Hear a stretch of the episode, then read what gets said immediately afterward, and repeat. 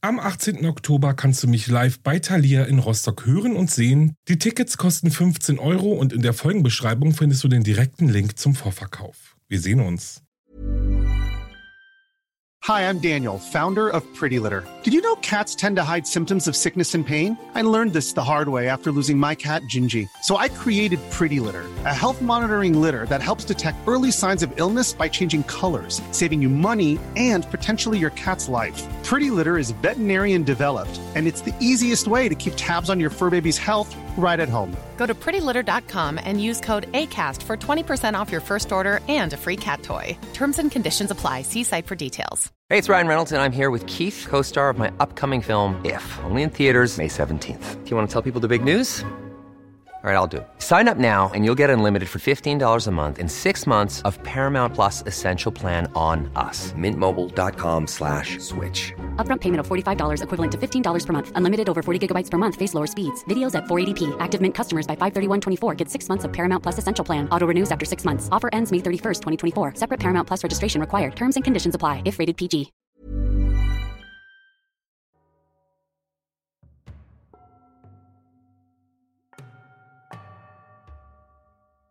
Ein frohes neues Jahr wünsche ich euch. Hallo und herzlich willkommen bei Wahre Verbrechen. Das ist mein Podcast. Ich bin Alex und ich wünsche euch einen richtig guten Start in das neue Jahr 2023. Ja, neues Jahr, neues Glück und ich weiß immer diese blöden Sprüche, aber irgendwie ist es doch auch ein bisschen so. So ein klein wenig fühlt es sich immer an, als würde man ja mit einigen Dingen zumindest einfach von vorne anfangen können, oder?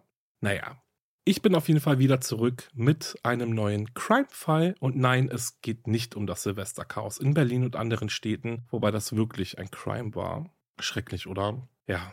Ich freue mich auf euch und dieses Podcast-Jahr, wenn ich das mal so sagen darf. Wirklich. Und bevor ich jetzt gleich mit dem Fall starte, möchte ich es nicht auslassen, mich bei euch für eure vielen, vielen Nachrichten und vor allem Weihnachts- und Neujahrsgrüße zu bedanken. Es ist verrückt, wirklich Ihr seid verrückt. Ich habe sogar kleine Geschenke zugeschickt bekommen. Vielen, vielen, vielen Dank für alles. Ohne Witz, das rührt mich sehr. Wirklich, das rührt mich echt. Im Zuge dessen möchte ich mich aber auch gleich bei allen entschuldigen, denen ich noch nicht geantwortet habe. Ich komme einfach wirklich schwer nach gerade oder generell, aber ich gebe wirklich mein Bestes versprochen. Na gut. Was gesagt werden muss, muss gesagt werden, oder? Kommen wir jetzt aber mal zum Fall dieser Folge, denn dieser ist sehr, sehr, sehr seltsam. Ja, und sogar mysteriös. Es geht um eine junge Frau, die sich alleine auf eine Urlaubsreise begibt und von dieser nicht mehr zurückkehrt. Was genau oder was vermutlich in Ägypten passiert ist, das erzähle ich euch jetzt. Also, los geht's.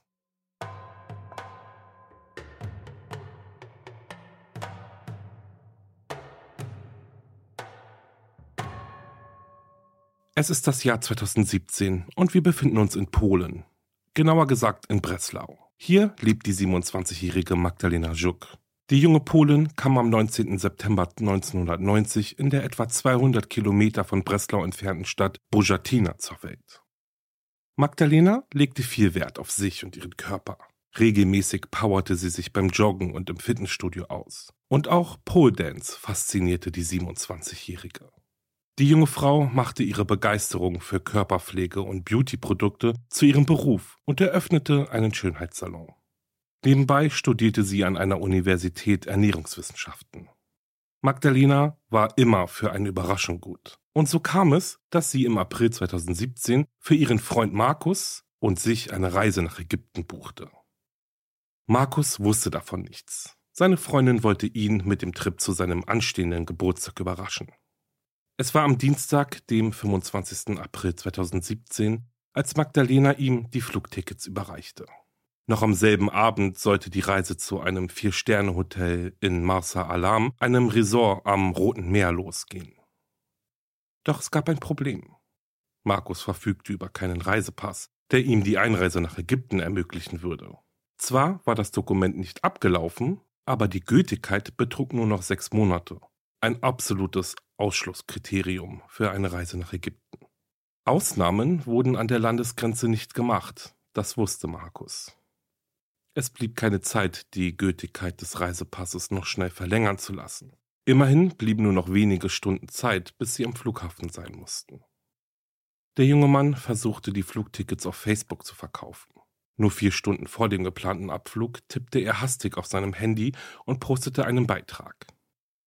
Ich verkaufe einen Ägyptenurlaub. Abreise ist heute aus Katowice um 20.20 Uhr. Das Hotel in Ägypten hat vier Sterne und ist all-inclusive. Der Wert der Tickets ist über 4000 Slotty. Ich verkaufe es für die Hälfte, für zwei Personen. 4000 Slotty, umgerechnet 900 Euro. Das Angebot war eigentlich unschlagbar. 450 Euro pro Person für eine all-inclusive Ägyptenreise aber es war auch sehr kurzfristig. Doch ob sich wirklich niemand meldete, um Markus die Tickets abzukaufen, das konnte später nicht mehr zweifelsfrei rekonstruiert werden. Es gab Gerüchte, dass es sogar gleich mehrere Kaufinteressenten gegeben habe, Markus den Verkauf aber abgelehnt habe. Drei Zeugen sollen ausgesagt haben, dass der junge Mann ihnen geantwortet habe, dass die Reisetickets bereits verkauft seien. Der polnischen Polizei sollen angeblich Screenshots dieser Nachrichten vorliegen. Magdalena telefonierte derweil mit einigen ihrer Freundinnen, ob jemand Lust habe, sie zu begleiten. Doch keiner der jungen Frauen konnte sich so kurzfristig Urlaub nehmen. Die 27-Jährige bot die Ägyptenreise auch ihren Eltern und ihrer Schwester an, doch diese hatten auch keine Reisepässe. Letztlich blieb ohnehin fraglich, ob der Verkauf oder der erfolgreiche Antritt der Reise für den Käufer möglich gewesen wäre. Immerhin blieben nur wenige Stunden, um die Namen auf den Tickets und der Hotelbuchung zu ändern. Magdalena war hin und her gerissen. Was sollte sie jetzt nur tun? Sie ärgerte sich über ihre Gedankenlosigkeit bei der Buchung der Urlaubsreise. Zudem hatte sie sich das Geld auch noch von ihren Eltern geliehen. Wenn sie die Ägyptenreise nun stornieren würde, dann wäre das bereits gezahlte Geld zum großen Teil verloren gewesen. Und so entschied sich die 27-jährige schweren Herzens, allein nach Ägypten zu fliegen. Wohl war ihr dabei nicht, doch es erschien ihr die einzig richtige Entscheidung, statt so viel Geld einfach so in den Sand zu setzen. Magdalena war schon einmal im ägyptischen Marsa Alam gewesen. Ein Urlaub, den sie in guter Erinnerung behalten hatte. Und so stieg trotz der stressigen Umstände langsam Vorfreude auf die bevorstehende Reise in ihr auf. Ihren Eltern erzählte die junge Frau zunächst nichts von ihrem Vorhaben. Ihr Vater sagte später, dass er niemals zugelassen hätte, dass seine Tochter allein in das fremde Land reise. Vielleicht wusste Magdalena von den Ängsten ihrer Eltern und erzählte ihnen deshalb nichts. Markus sagte später, dass auch er ein ungutes Gefühl dabei hatte, dass Magdalena sich nun allein auf den Weg nach Ägypten machte. Dennoch brachte er sie am Abend des Tages zum Flughafen nach Katowice. Einige Zeugen berichteten später, dass Magdalena Tränen in den Augen hatte, als sie sich von ihrem Freund verabschiedete. Was die 27-Jährige vor dem Abflug wohl so traurig stimmte, weinte sie, weil sie Markus in den kommenden Tagen vermissen würde? Oder ahnte sie, dass die Ägyptenreise sich zu einem wahren Horrortrip entwickeln würde? Mit zahlreichen anderen Passagieren bestieg die junge Frau am Abend das Flugzeug, das am nächsten Tag, dem 26. April 2017, in der ägyptischen Stadt Ugada landete. Sofort rief Magdalena ihren Freund an, um ihm mitzuteilen, dass sie gut angekommen sei. Auch mit ihrem Reisepass habe es zum Glück keine Probleme gegeben. Doch am Ziel der Reise war die junge Frau noch nicht angekommen.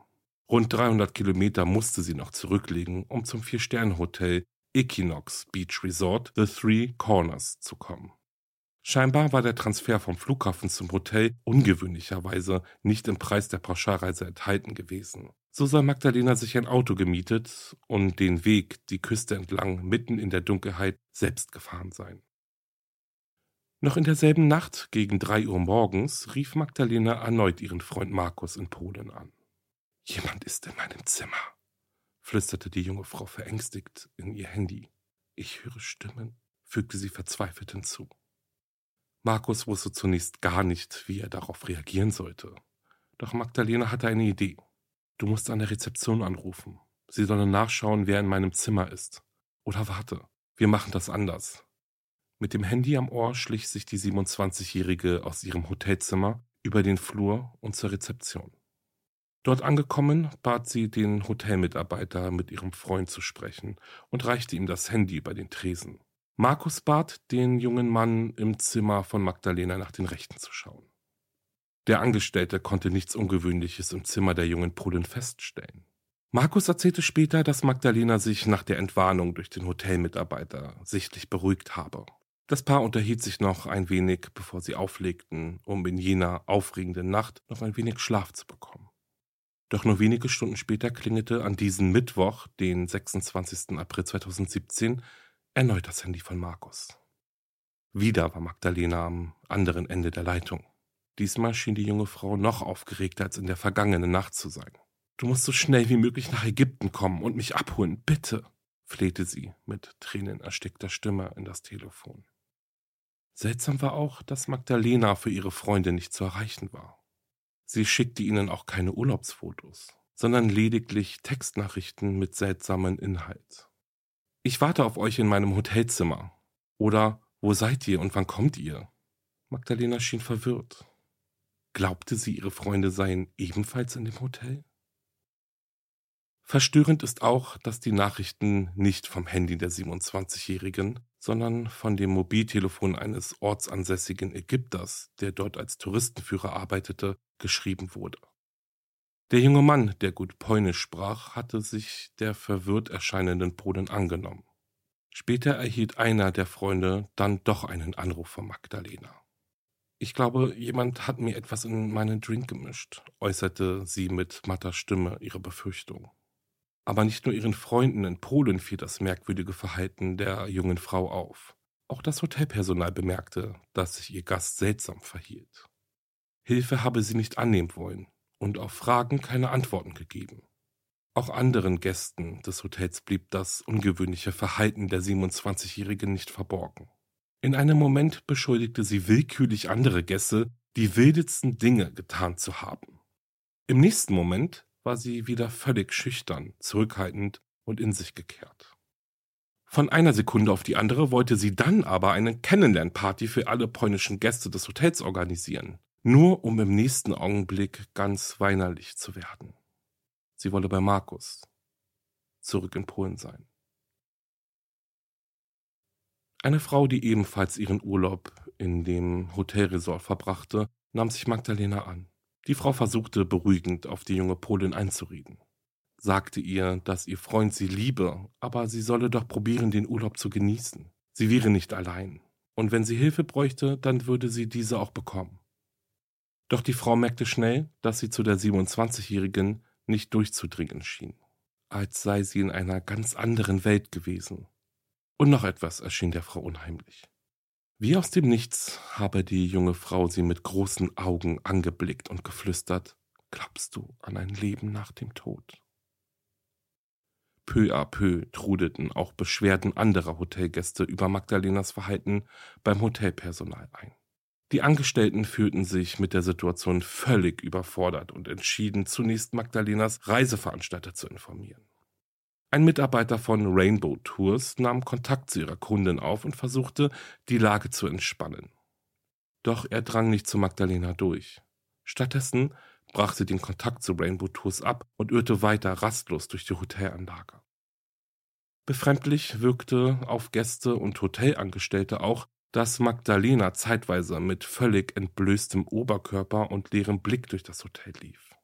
Urlauber, die ein Zimmer in der Nähe der jungen Polin hatten, gaben später zu Protokoll, dass sie in der Nacht zum Mittwoch verdächtige Geräusche aus dem Zimmer gehört hätten. Im Nachhinein, so sagten sie, hätten die Laute auch zu einer Vergewaltigung passen können. Doch in jener Nacht machten sich die Touristen keine weiteren Gedanken und informierten auch niemanden über die seltsamen Geräusche. Zu groß erschien ihnen die Gefahr, sich bei falschen Alarm zu blamieren.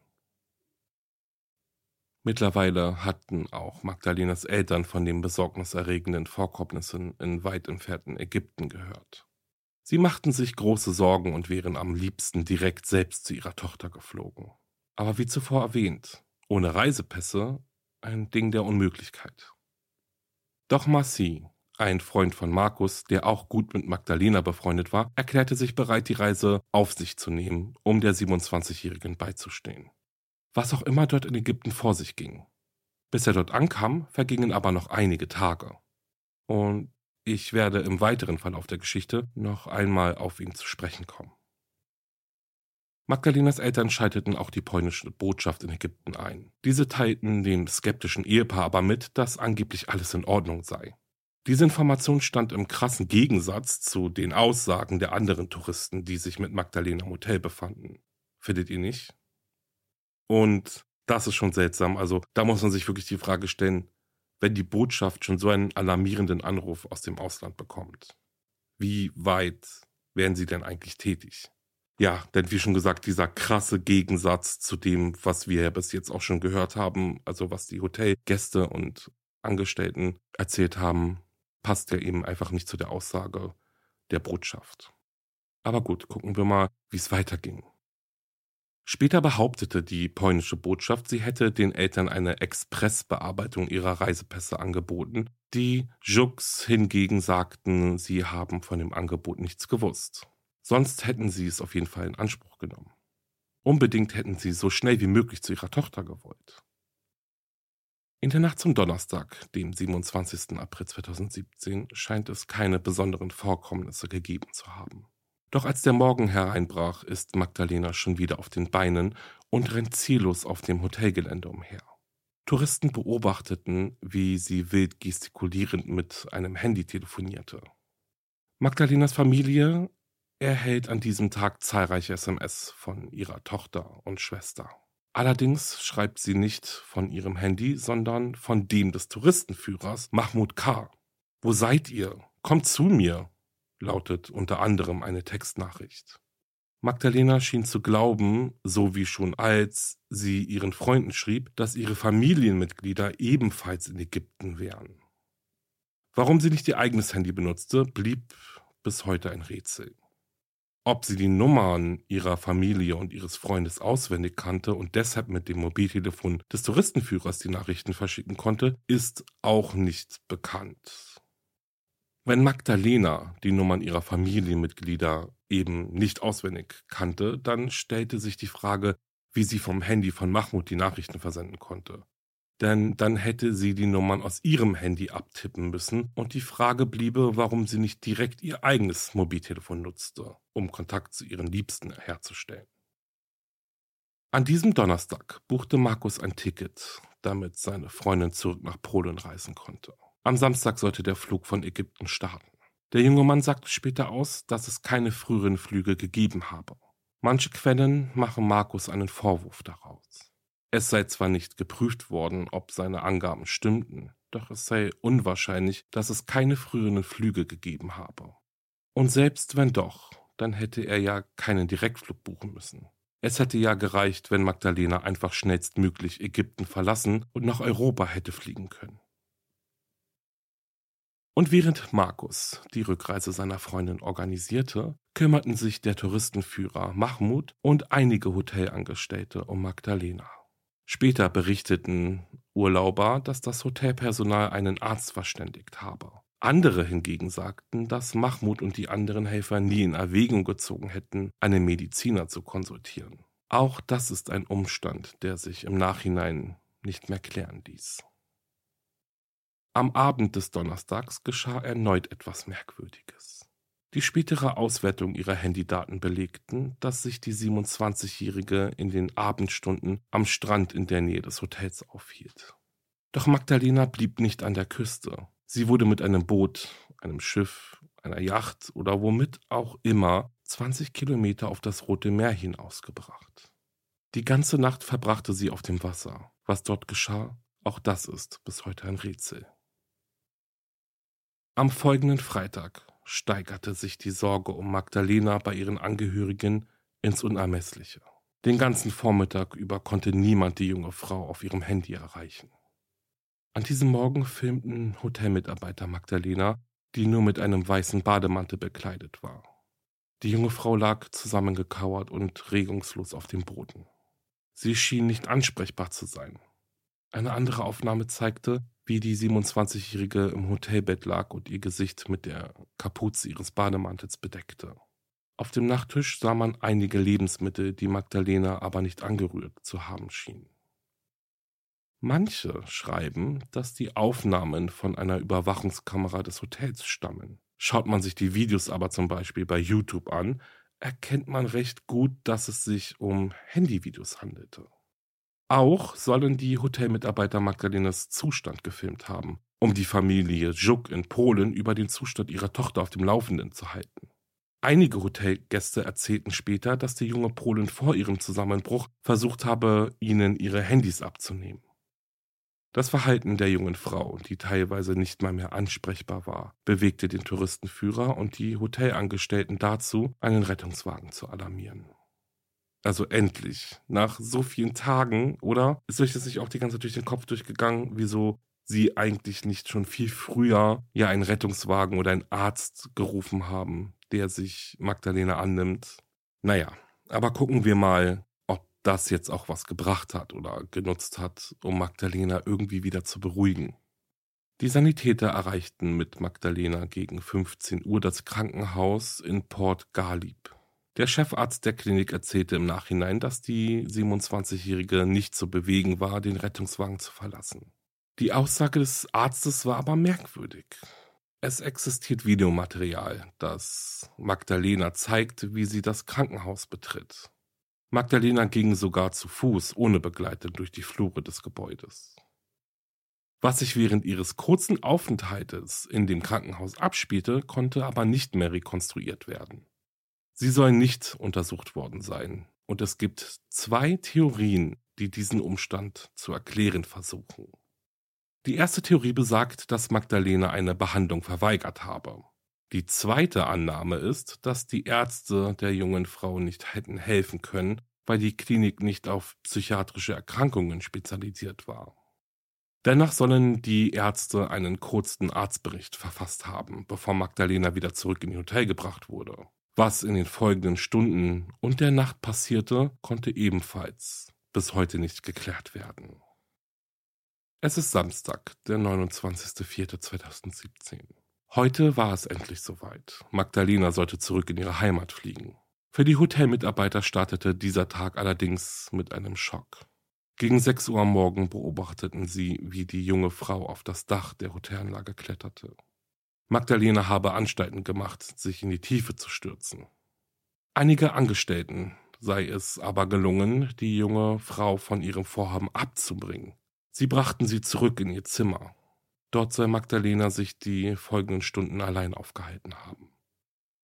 Dennoch habe das Personal immer ein Auge auf sie gehabt, damit sich die verstörenden Szenen vom Morgen nicht wiederholten.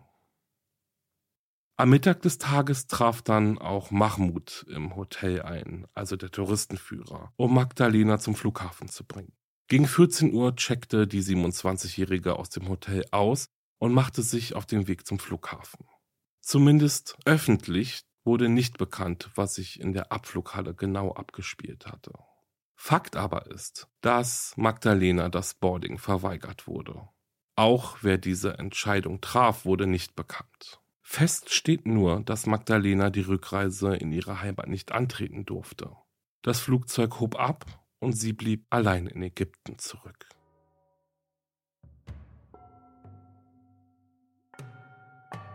Und glaubt mir, jetzt wird es nochmal richtig spannend, denn es existiert kein Videomaterial, das belegt, dass die 27-jährige Magdalena Juk sich am Flughafen aufgehalten hatte.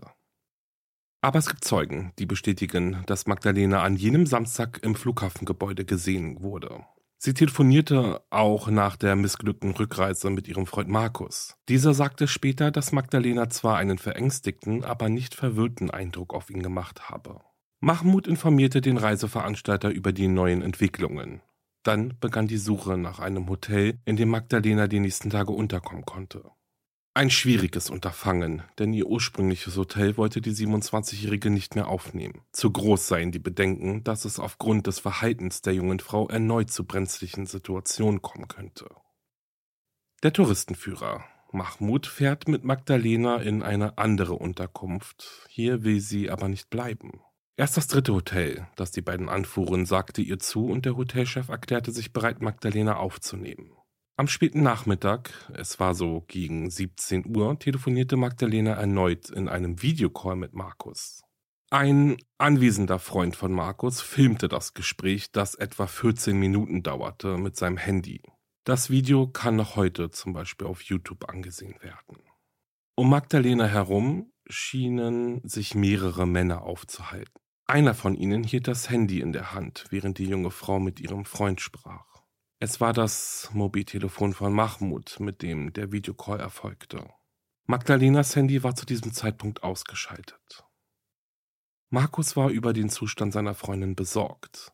Sie wirkte ängstlich, war weinerlich und schien in einem schlechten psychischen Zustand zu sein. Immer wieder fragte er sie, was denn mit ihr los sei, was nur mit ihr passiert sei. Er sagte ihr, dass er sie liebe und dass er sie immer unterstützen würde. Doch egal wie beruhigend er versuchte, auf Magdalena einzureden, Antworten auf seine Fragen bekam Markus nicht. Nur manchmal stammelte Magdalena einige Sätze, wie Sie haben verschiedene Tricks hier, hol mich hier weg, bitte. Sie werden mir etwas antun. Oder Sie halten, ich kann es dir nicht sagen. Mit zitternder Stimme sagte sie dann noch, dass sie nicht aus Ägypten zurückkommen werde. Es sei nutzlos, es tue ihr leid, sie könne nicht sprechen. In einer Videosequenz sah man Magdalena mit Tränen in den Augen. Markus redete auf sie ein, flehte, dass sie ihm sagen solle, was los sei. Magdalena kam ganz nah an die Handykamera und sagte mit fester Stimme, ganz schnell und nur einen einzigen Buchstaben. M. Auf Markus Nachfrage, was das zu bedeuten habe, bekam er aber wieder keine Antwort. Konnte die 27-jährige Markus vielleicht nicht erzählen, was los war?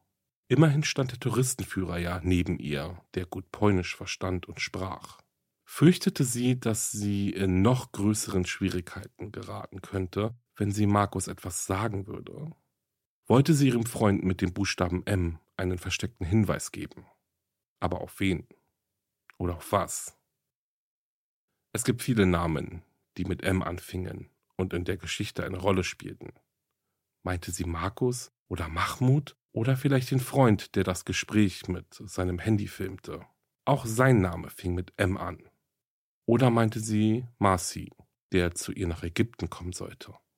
Scheinbar war sein Flug zu Magdalena verworfen worden, nachdem Markus einen Rückflug für seine Freundin organisieren konnte, denn in dem Gespräch war die Rede davon, dass Marci am nächsten Tag, dem Sonntag, bei Magdalena sein würde. Wäre der Freund der beiden wie geplant nach Ägypten geflogen, hätte er ja vor dem gebuchten Rückflug von Magdalena dort angekommen sein müssen. Dass der jungen Frau das Boarding verweigert wurde, war ja ein unvorhergesehenes Ereignis gewesen. Während des Videocalls machte die 27-Jährige keine Anstalten mit anderen Passanten, die hinter ihr entlang eilten, Kontakt aufzunehmen. Im Hintergrund sprachen einige Männer auf Arabisch. Ein Übersetzer sagte später, dass sie Markus in der Konversation übel beleidigten. Einer der Männer soll zum Beispiel gesagt haben, dass Markus Penis nur so groß wie ein kleiner Finger sei. Ein anderer sagte, dass der junge Pole eine Muschi sei. Und entschuldigt bitte diese Ausdrücke, aber ja, so wurde übersetzt, was die Männer, die um Magdalena herumstanden, über ihren Freund gesagt haben. Dann drehte sich das Handy von Magdalena weg und der Reiseführer Mahmoud erschien auf dem Bildschirm. Markus, tschüss, mit diesen Worten begrüßte der Mann Markus. Es scheint Zeitverschwendung zu sein. Ich werde jetzt die Botschaft anrufen, hier in Ägypten, okay? sagte er. Bevor das Telefonat beendet wurde, bat Markus, dass der Reiseführer Magdalena bitten sollte, ihr Handy anzuschalten. Mahmoud wendete sich in Magdalenas Richtung und sagte, willst du dein Telefon anschalten, weil Markus dich anrufen will? Bitte schalte dein Telefon ein. Dann beendete Markus den Videocall und sagte zu seinem Freund, hier stimmt was nicht. Und jetzt wird es noch seltsamer. Denn Markus war schon vor Magdalenas Ägyptenreise mit ihrem Reiseführer Mahmoud in den sozialen Netzwerken befreundet. Dabei hätte er den Mann vor dem Urlaub ja eigentlich nicht hätte kennen können. Eine Zufallsbekanntschaft erschien wenig glaubwürdig. Nachdem diese Information an die Öffentlichkeit gedrungen war, löschten sie ihre Verbindungen. Ein weiteres Mysterium des Falles, für das es bis heute keine schlüssige Erklärung gibt. Nachdem der Videocall beendet war, brachte Mahmoud die ängstliche Magdalena wieder in das Krankenhaus, in dem sie am Vortag schon einmal gewesen war.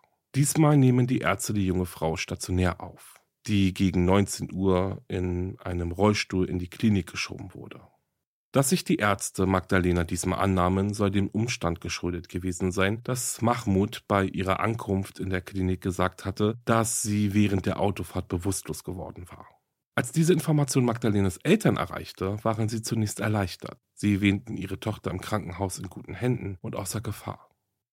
Später aber taucht verstörendes Bildmaterial der Überwachungskamera über den Aufenthalt von Magdalena in der Klinik.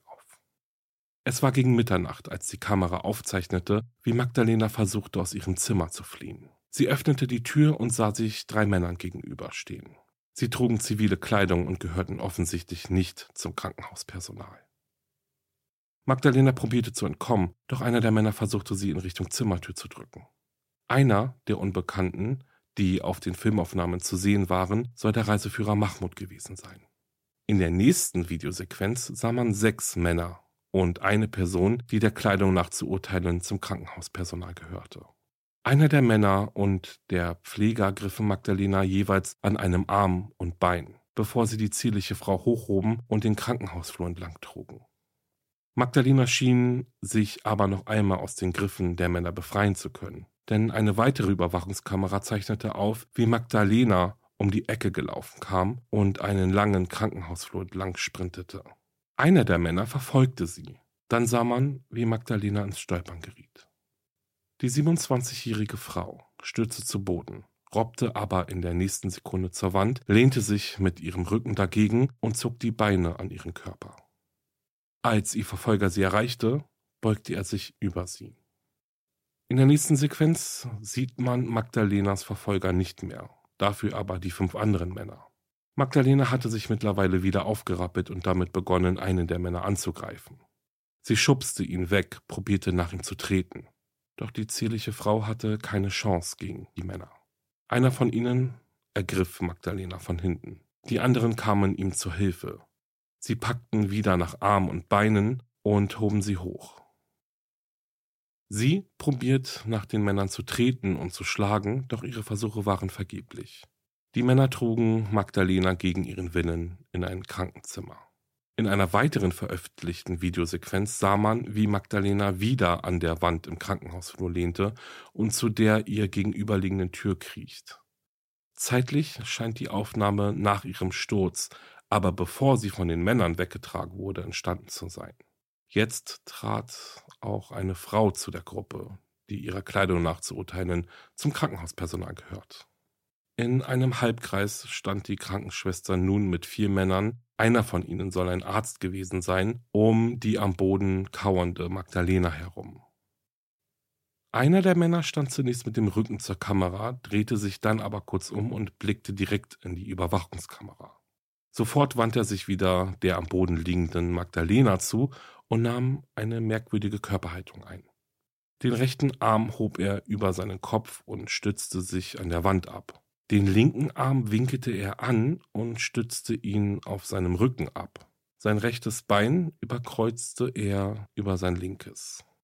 Der Kamera war nun die Sicht auf die zu den Füßen des Mannes kauernde Magdalena versperrt.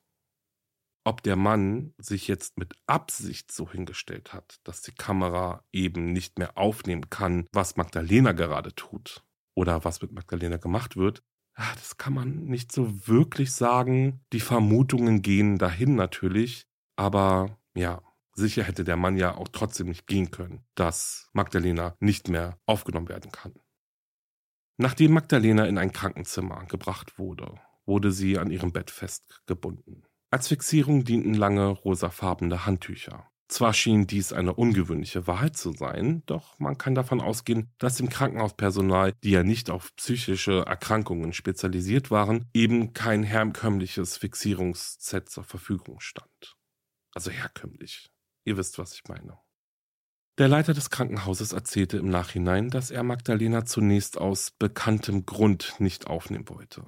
Doch der Umstand, dass sie im Auto von Mahmoud ohnmächtig geworden war, bei ihrer Ankunft in der Klinik sehr schläfrig wirkte und die Tatsache, dass sie am kommenden Tag von einem Freund aus Polen abgeholt werden sollte, stimmten ihn um. Oft wurde spekuliert, dass Magdalena an einer psychischen Erkrankung gelitten habe. Ihre Familie dementierte das übrigens. Die 27-Jährige sei nie psychisch auffällig gewesen, habe dementsprechend auch keine Medikamente erhalten und sei eine strikte Gegnerin von Drogen aller Art gewesen. Dennoch bleibt bei dieser Spekulation noch festzuhalten, dass Menschen mit einer psychiatrischen Diagnose nicht in ihren motorischen Fähigkeiten eingeschränkt sind. Sie können also natürlich ganz normal laufen. Anders als es zu jenem Zeitpunkt bei Magdalena war. Dieser Umstand heizt das Mysterium um den Fall Magdalena Schuck auch heute noch an.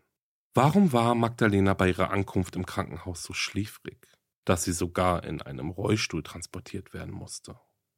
Der Krankenhausleiter berichtete weiter, dass die Probleme mit der Patientin erst begannen, als sie aus ihrem Dämmerzustand erwachte. Sie habe nicht kommunizieren können und direkt versucht, aus der Klinik zu fliehen. Daraufhin habe sie von einem Arzt das Schlafmittel Mediazolam in eine Vene gespritzt bekommen. Bezüglich der Wahl der Handtücher zur Fixierung von Magdalena führte der ärztliche Leiter aus, dass sie diese benutzten, da die Patientin dann keine blauen Flecken bei der Durchführung der Maßnahme davon tragen würde.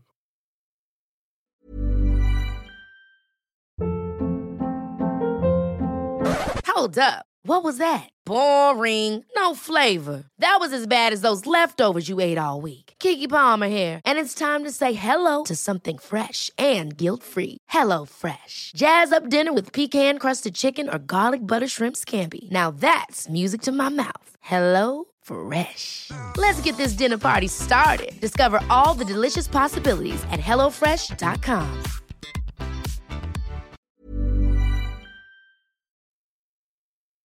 Während sich all diese beunruhigenden Geschehnisse in der Klinik abspielten, saß Marcy nun endlich im Flugzeug Richtung Ägypten. Doch noch bevor der junge Mann landen und seiner Bekannten beistehen konnte, passierte ein großes Unglück. Es war gegen zwei Uhr in den frühen Morgenstunden des Sonntags, dem 30. April 2017. Magdalena bat eine Krankenschwester, die Fesseln zu lösen, damit sie zur Toilette gehen könne. Zunächst erschien Magdalena ganz ruhig, doch als die Krankenschwester die Handtücher löste, begann sie nach der Pflegerin zu schlagen und zu treten. Ohne dass die Krankenschwester Zeit hatte zu reagieren, sprintete Magdalena zum Fenster, öffnete es und sprang in die Tiefe. Die geschockte Pflegerin stürzte aus dem Krankenzimmer und informierte umgehend den Krankenhausleiter. Dieser resümierte später, dass es nicht den Eindruck machte, als habe die junge Frau sich das Leben nehmen wollen. Vielmehr habe es den Anschein gemacht, als habe sie in grenzenloser Panik vor irgendwem oder irgendetwas fliehen wollen.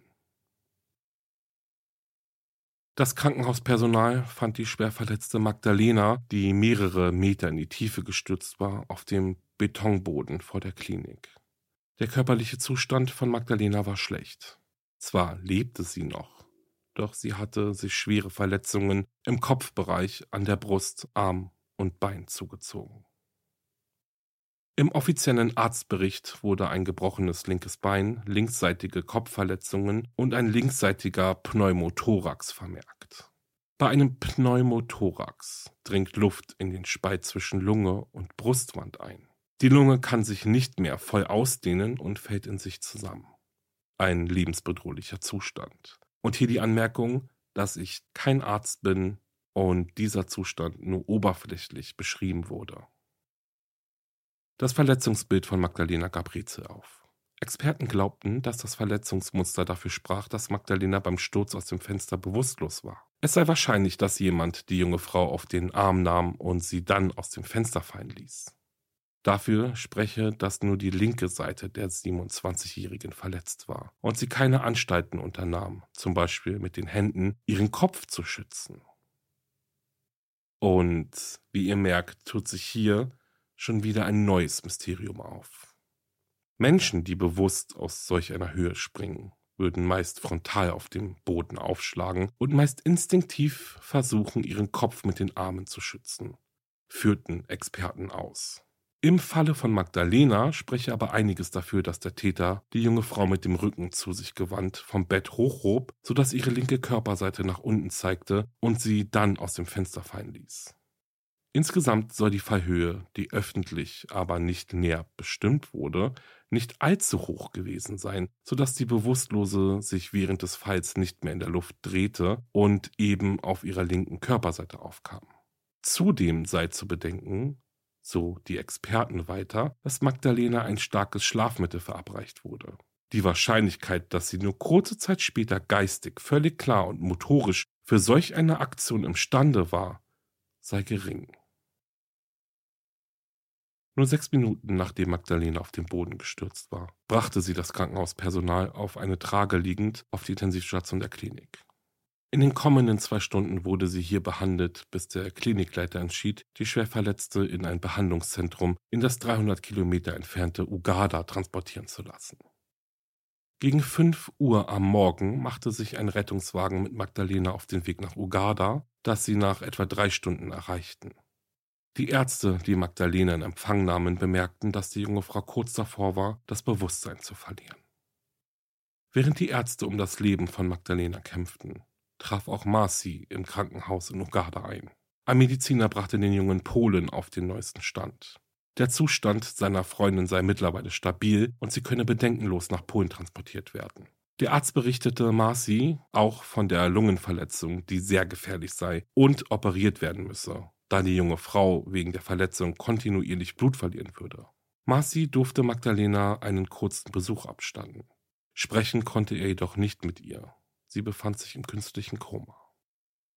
Im Nachgang erscheint der medizinische Hintergrund dieser Aussage aber merkwürdig. Der Pneumothorax wurde schon vor Magdalenas Verlegung im Krankenhaus in Port Galib mit einer Thoraxdrainage behandelt. Wäre tatsächlich eine Operation vonnöten gewesen, hätte diese direkt erfolgen können. Oder müssen sogar.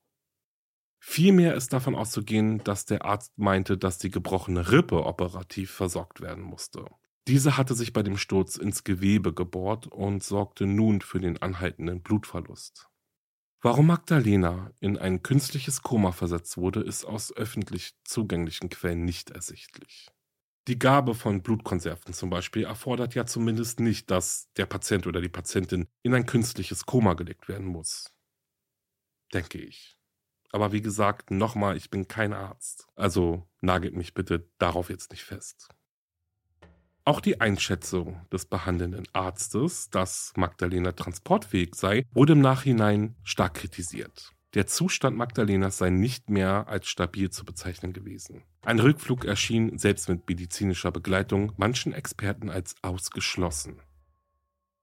Nachdem Magdalenas Eltern über den Vorfall und den aktuellen Zustand ihrer Tochter informiert wurden, kontaktierten sie gleich ihre Krankenversicherung. Doch die Versicherung weigerte sich, den Transport der Schwerverletzten nach Polen zu bezahlen. Und noch während Magdalenas Eltern verzweifelt versuchten, den Transport ihrer Tochter selbst zu organisieren, erhielten sie eine traurige Nachricht. Magdalena war tot. 15 Stunden nach ihrem Sturz aus dem Fenster verstarb die junge Frau am 30. April 2017 um 17.30 Uhr im Krankenhaus in Uganda. Ihr Reiseführer Mahmoud machte sich nach dem Tod von Magdalena auf den Weg in das Hotel nach Marsa Alam. Er trommelte alle polnischen Gäste zusammen und überbrachte ihnen die traurige Nachricht. Die Touristen erzählten später, Mahmoud habe vollkommen erschöpft ausgesehen und fertig gewirkt. Nur kurz nach seinem Besuch im Hotel traten Polizei, Staatsanwaltschaft und die Reiseagentur, für die Mahmoud arbeitete, auf ihn zu. Sie verpflichteten ihn, dass er ab nun nicht mehr über die Geschehnisse und den Tod der jungen Polin sprechen dürfe. Ab diesem Zeitpunkt war Mahmoud vordergründig für die Medien nicht zu sprechen und seine Profile in sozialen Netzwerken verschwanden. Erst zehn Tage nach dem plötzlichen Tod von Magdalena wurde in Ägypten eine Obduktion ihrer Leiche durchgeführt. Die Verzögerung bis zur Autopsie war wahrscheinlich bürokratischen Ursprungs. Bei der Obduktion war ein Beamter des polnischen Justizministeriums und ein polnischer Rechtsmediziner anwesend. Die beiden Männer durften aber lediglich bei der Untersuchung zusehen und nicht etwa eigene Proben für eine toxikologische Analyse entnehmen. Die ägyptischen Obduzenten stellten fest, dass die Verletzungen der toten Frau nach dem Sturz aus dem Fenster passten. Spuren einer Gewalteinwirkung gegen die 27-jährige Magdalena konnten sie nicht feststellen. Auch machten sie keine Abwehrverletzungen aus und konnten keine Fremd-DNA unter den Fingernägeln der Toten sichern. Bei der inneren Leichenschau stellten die Rechtsmediziner fest, dass alle Organe vorhanden waren. Somit schied illegaler Organhandel aus. Der vollständige Bericht der ägyptischen Rechtsmediziner wurde allerdings weder der Öffentlichkeit zugänglich gemacht, noch den polnischen Behörden übersandt. Unbestätigten Aussagen zufolge sollen die Obduzenten als Todesursache von Magdalena eine Lungenembolie ausgemacht haben. Außerdem sollen im Blut der jungen Frau starke Medikamente nachgewiesen worden sein, die eigentlich nur Patienten verabreicht bekommen, die an Depressionen, Schizophrenie oder Psychosen leiden. Magdalenas Leiche wurde nach Polen überführt. Dort sollte eine zweite Obduktion durchgeführt werden. Doch zum Entsetzen der Angehörigen der Verstorbenen hatten die ägyptischen Behörden im Alleingang entschieden, dass der Leichnam von Magdalena einbalsamiert werden sollte. Die Einbalsamierung erschwerte den polnischen Rechtsmedizinern dann ihre Arbeit erheblich. Blut und andere Körperflüssigkeiten befanden sich nicht mehr im Körper, so dass die Obduzenten viele notwendige Untersuchungen nicht durchführen konnten. Das in Ägypten während der Obduktion entnommene Blut von Magdalena wurde den polnischen Behörden für eigene Untersuchungen ebenfalls bis heute nicht zur Verfügung gestellt. Nachdem der Familie Juk die Todesnachricht von Magdalena überbracht wurde, machten sich neben unendlicher Trauer auch Ratlosigkeit breit. Was war der jungen Frau wirklich passiert? Warum musste sie sterben? Einen Selbstmord schlossen die Angehörigen aus. Schließlich hätte Magdalena für einen geplanten Suizid nicht extra nach Ägypten reisen müssen. Auch eine psychiatrische Erkrankung, die das seltsame Verhalten von Magdalena erklären könnte, schied für die Familie aus. Bis zu ihrer Ankunft in Ägypten hatte es nie auch nur den kleinsten Wink für eine derartige Erkrankung gegeben. Nach dem Tod von Magdalena konnte ihre Familie Einblicke und Erkenntnisse aus den polnischen Ermittlungsakten gewinnen. Allerdings durften sie darüber nicht sprechen, ansonsten drohte ihnen ein Strafverfahren. So sieht es die polnische Strafprozessordnung vor. Magdalenas Familie deutete der Öffentlichkeit gegenüber aber an, dass es sich bei den Vorgängen um einen Mord handelte. Selbst wenn man annehme, dass Magdalena aus eigener Kraft aus dem Fenster der Klinik sprang, sehen die Angehörigen der Toten Hinweise für eine Reihe anderer Verbrechen, die dem Fenstersprung vorausgingen. Darunter Nötigung, Freiheitsberaubung, Körperverletzung, Vergewaltigung, sexuelle Belästigung und Erpressung. Ihre Familie befürchtete, dass Magdalena Medikamente oder Drogen verabreicht wurden, um sie danach zu vergewaltigen. Vielleicht hatten die Drogen oder Medikamente aber nicht die von den Tätern erhoffte Wirkung, nämlich dass sich ihr Opfer nach der Vergewaltigung an nichts mehr erinnern konnte. Vielleicht, so spekulierten die Angehörigen weiter, konnte Magdalena sich noch an das Verbrechen, wenn auch nur bruchstückhaft erinnern. Für die Täter stellte Magdalena damit eine große Gefahr dar. Immerhin hätte sie die Männer als ihre Peiniger identifizieren können. Musste Magdalena deshalb aus dem Weg geräumt werden. Zwei Jahre nach dem plötzlichen Tod von Magdalena waren ihre Eltern und ihre Schwester vom langsamen Vorankommen der Behörden beider Länder derart mürbe geworden, dass Magdalenas Mutter einen gesicherten Fakt aus dem Ermittlungsbericht veröffentlichte. Darauf, dass sie dafür strafrechtlich belangt und bis zu drei Jahre in Haft kommen könnte, wollte sie keine Rücksicht mehr nehmen. Sie wollte endlich wissen, was ihrer Tochter Schreckliches widerfahren war. Frustriert über den Stillstand der Ermittlungen und der fehlenden Transparenz seitens der Behörden berichtete Magdalenas Mutter in den Medien Anfang 2019 dann, dass die ägyptischen Toxikologieergebnisse eindeutig bewiesen, dass sich zum Zeitpunkt des Todes ihrer Tochter Drogen in ihrem Blut befunden hatten. Auch fragte Magdalenas Mutter öffentlich, warum die Ermittlungen nicht längst eingestellt waren, wenn es sich bei dem Tod ihrer Tochter um einen Selbstmord infolge eines Nervenzusammenbruches gehandelt habe.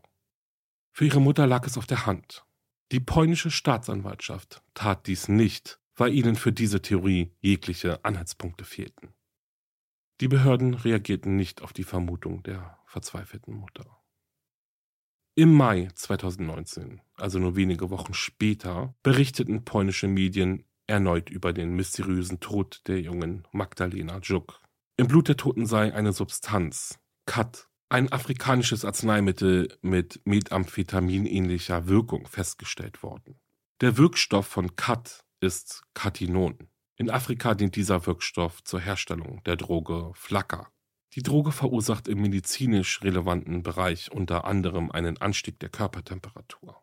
War das vielleicht der Grund, warum Magdalena häufig das Bedürfnis hatte, sich zu entkleiden? Als Gegenmittel empfiehlt sich die Gabe von starken Schlafmitteln, solche wie Magdalena im Krankenhaus in Port Galib erhalten hatte. Hatten die Ärzte hier vielleicht schon den Verdacht, dass die junge Frau unter Drogen gestanden haben könnte? Magdalenas Schwester kommentierte erneut, dass die junge Frau niemals freiwillig Drogen konsumiert hätte. Für die Familie stand außer Zweifel, dass Magdalena die Droge heimlich, vielleicht in einem Getränk untergejubelt worden war. Neben den offiziellen Ermittlungen nahm sich auch eine private Detektivgruppe dem mysteriösen Fall an. Die sogenannte Lampard Group erklärte, dass sie bei ihren Untersuchungen festgestellt hätte, dass sich an der Kleidung von Magdalena biologische Spuren, also Sperma von mehreren nicht identifizierten Männern, befunden hätte.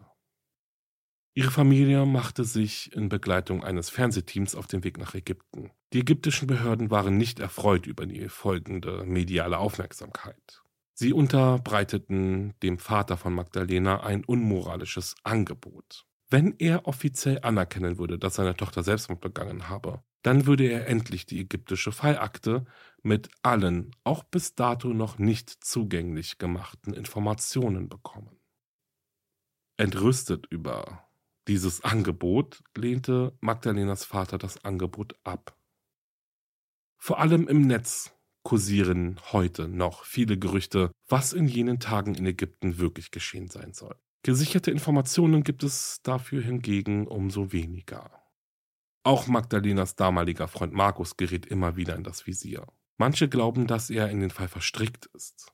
Und auch welche Rolle der Reiseführer Mahmoud in diesem Fall wirklich spielt, konnte bis heute nicht geklärt werden.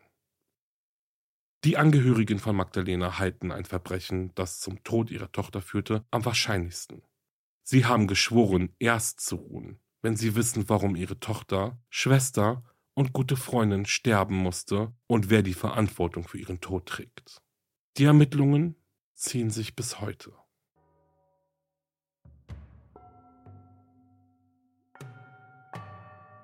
Und das war's mit diesem äußerst mysteriösen Fall. Und ganz ehrlich, wie seltsam ist denn das alles? Was ist mit Magdalena in Ägypten passiert? Ich muss ganz ehrlich sein, ich bin total sprachlos und richtig irritiert sogar. Nochmal zusammengefasst, also Magdalena fliegt allein nach Ägypten und beginnt schon direkt in der ersten Nacht von fremden Stimmen in ihrem Hotelzimmer zu erzählen. In den anschließenden Tagen verhält sie sich dann auch auffällig merkwürdig, spricht aber nicht darüber, wieso. Und helfen konnte man ihr auch nicht wirklich. Obwohl ja das Hotelpersonal und auch andere Urlauber dies wohl versucht haben. So, ich hatte mich im Feier schon darüber gewundert, wieso nicht zum Beispiel schon viel früher ein Arzt hinzugezogen wurde. Und natürlich weiß ich auch nicht, ob sich Magdalenas Zustand dadurch verbessert hätte. Aber auch so, wenn man daran denkt, als sie das erste Mal im Krankenhaus war und wo sie auch vermutlich aufgrund dessen, dass dieses Krankenhaus ja eben nicht auf psychiatrische Erkrankungen eingestellt war, sage ich jetzt mal, ja eben nicht richtig behandelt wurde. Ja, und da hätte Magdalena doch vielleicht ja in ein anderes Krankenhaus überwiesen werden sollen.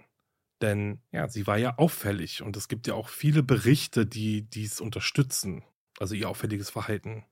So, dann kommt noch diese ganze Szene am Flughafen, wo sie ja nicht mitgenommen wird und anschließend dann eben auch im Krankenhaus, so kurz vor ihrem Tod. Und ich meine, okay, wenn Magdalena eventuell in einer Psychose gesteckt hat und dadurch vielleicht nicht transportweg war in den Augen der Fluggesellschaft, dann kann man das ja irgendwo anfassen sage ich jetzt mal so salopp. Aber dann kommt eben auch die Aussage von ihren Eltern dazwischen, die ja davon berichten, dass Magdalena sich vorher nie ähnlich verhalten hat. Was ja nicht ausschließt, dass sie vielleicht vor Ort, also in Ägypten alleine, eben eine Psychose entwickelt hat. Dazu auch nochmal, ich bin kein Arzt. Deswegen, das sind jetzt einfach nur Gedanken, die gerade aus mir rausfallen. Ja, im Grunde aber kann man, denke ich, zumindest verstehen, wieso es rund um diesen Fall so viele Theorien eben gibt, ja, über den tatsächlichen Ablauf. Wir wissen ja zum Beispiel auch nicht, welche Rolle Mahmoud, also der Reiseführer, wirklich in diesem Fall gespielt hat. Also bis heute nicht. Und da kommt mir natürlich auch gleich noch dieses 14-minütige Telefonat oder dieser Videocall zwischen Magdalena und ihrem Freund in den Kopf, welches ja von Mahmoud und mehreren anderen Männern ja überwacht wurde. Ja, was heißt überwacht? Aber zumindest ist klar, dass die anderen fremden Männer zumindest Mahmoud nicht ganz unbekannt waren. Und was hat es dann auch noch damit auf sich, dass Mahmoud und Markus in den sozialen Netzwerken befreundet waren? Ja, ich habe natürlich gleich darüber nachgedacht, dass sie sich vielleicht gefolgt sind oder connected haben, als Markus eben diese Flugtickets online angeboten hatte. Aber irgendwie gibt es dahingehend auch keine Anzeichen. Aber es gibt auch keine Anzeichen dazu, dass Markus Mahmoud zum Beispiel wirklich kennt. Ja, und dann natürlich auch noch diese Nacht, in der Magdalenas Handy mitten im Meer geortet wurde. Was hat sie da gemacht und mit wem war sie in dieser Nacht zusammen? Wie ja schon im Fall gesagt, so viele Fragen und so wenig Antworten. Ja, auf die verschiedenen Theorien bin ich ja auch schon eingegangen. Stand heute gibt es in den Ermittlungen auch keine neuen Hinweise zum tatsächlichen Verlauf. Und ja, das macht einen schon irgendwie irre, ja, das ist natürlich so ein bisschen wie ein Code Case, wo man auch nicht genau weiß, wer ist der Mörder und wieso ist es dazu gekommen. Aber ja, es ist wirklich sehr ähm, mysteriös und seltsam. Also es bleibt wirklich nur zu hoffen, dass im Laufe der Zeit die Ermittlungen eine schlussendliche Aufklärung bringen. Und was mir auch noch durch den Kopf gegangen ist, rund um diesen Fall, ist, ähm, ja, vielleicht geht es einigen von euch auch so. Irgendwie muss ich zugeben, dass ich parallel gleich an den Fall rund um das Verschwinden von Lars Mittank denken musste. Ja, für alle, die den Fall nicht kennen, fasse ich mal ganz kurz zusammen. Lars Mittank ist im Jahr 2014 mit seinen Freunden in den Urlaub nach Bulgarien geflogen und konnte dann aufgrund einer Ohrenentzündung nach einer Schlägerei seinen Rückflug nicht antreten. Er ist dann allein in Bulgarien geblieben und schon in der ersten Nacht gingen dann Anrufe bei seiner Familie ein, in denen Lars davon berichtet, verfolgt zu werden und sich auch komisch geäußert hat und komisch verhalten hat. Rund um diesen Fall sind dann auch noch Videos von Überwachungskameras aufgetaucht, in denen zu sehen ist, in denen man sehen kann, wie Lars aus dem Flughafengebäude rennt und dann spurlos verschwindet. Lars Mittank bleibt bis heute verschwunden und es fehlt seitdem jegliches Lebenszeichen von ihm.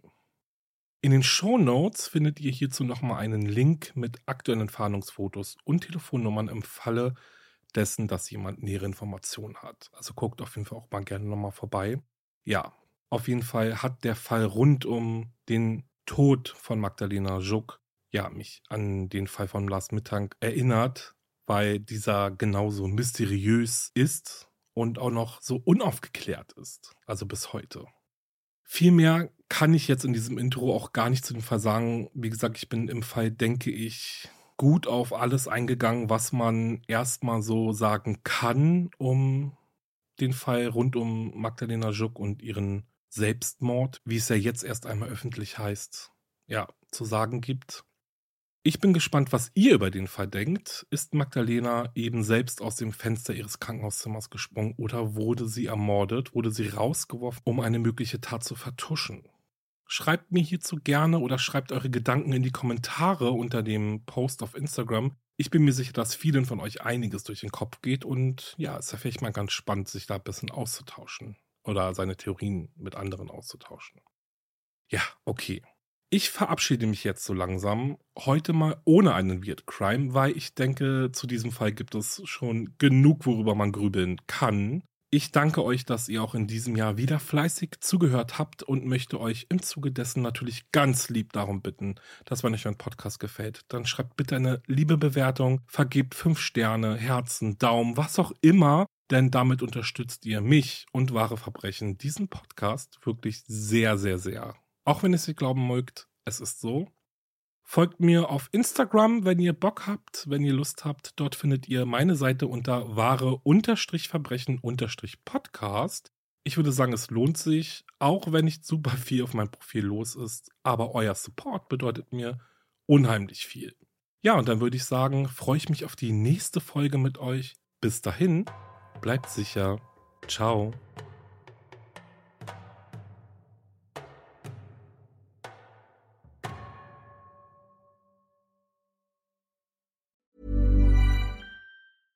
Ever catch yourself eating the same flavorless dinner three days in a row?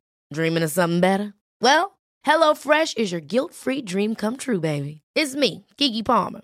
Let's wake up those taste buds with hot, juicy pecan-crusted chicken or garlic butter shrimp scampi. Mm. Hello Fresh. Stop dreaming of all the delicious possibilities and dig in at HelloFresh.com. Let's get this dinner party started.